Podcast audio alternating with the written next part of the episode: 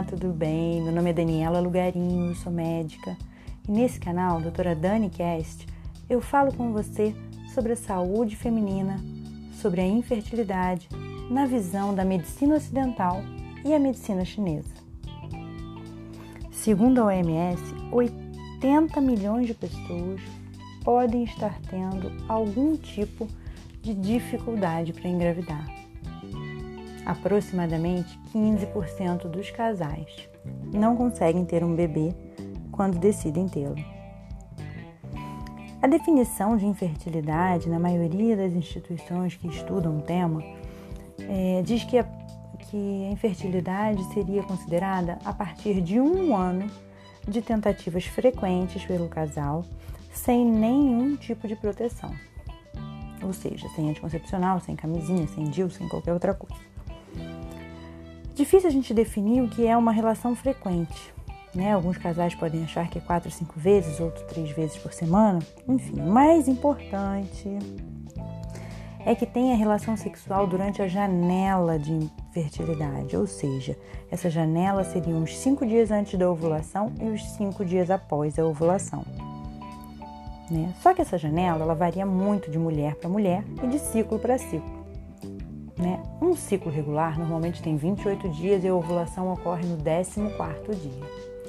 Mas uma mesma mulher pode ter um ciclo de 28 dias hoje e o próximo ser de 32 dias, ou o próximo ser de 26 dias, e aí ela pode ter um ciclo irregular. Fica um pouco mais difícil, por isso ela precisa se observar, observar e conhecer o seu corpo.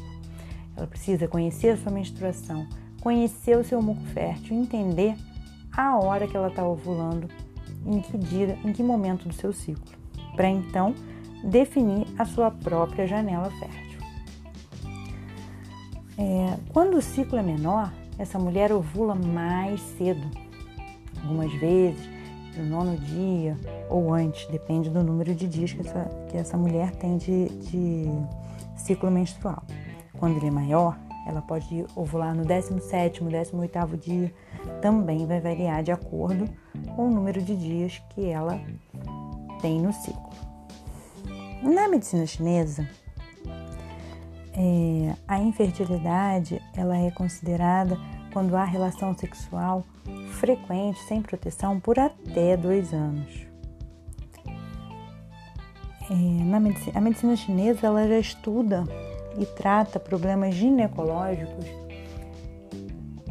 é, desde do, do ano 200 depois de Cristo aproximadamente. Eles já acompanham o sangue menstrual, eles já acompanhavam, começavam a acompanhar os sinais da menstruação e os sintomas.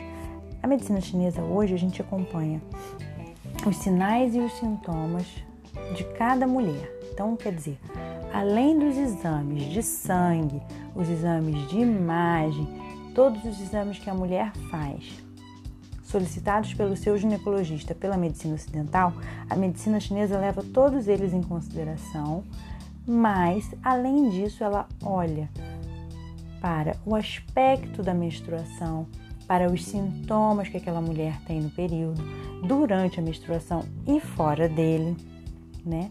E além disso, ela se preocupa com os sintomas, além de físicos, os sintomas emocionais.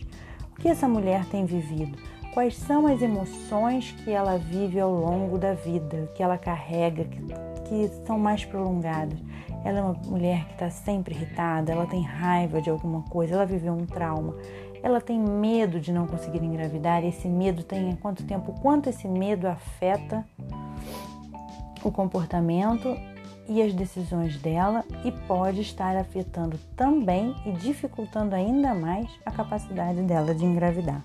A medicina chinesa olha para tudo isso antes de decidir um diagnóstico e o melhor tratamento para cada uma. Bom, era o que eu tinha para falar hoje para vocês. Se você gostou do Doutora Dani Cast, se tem uma pergunta, se quer falar alguma coisa, me manda uma mensagem lá no Instagram, doutora Dani Lugarinho. Eu vou adorar saber se eu puder te responder, eu respondo por lá mesmo, ou então eu faço um novo episódio para te responder. Muito obrigada e até a próxima!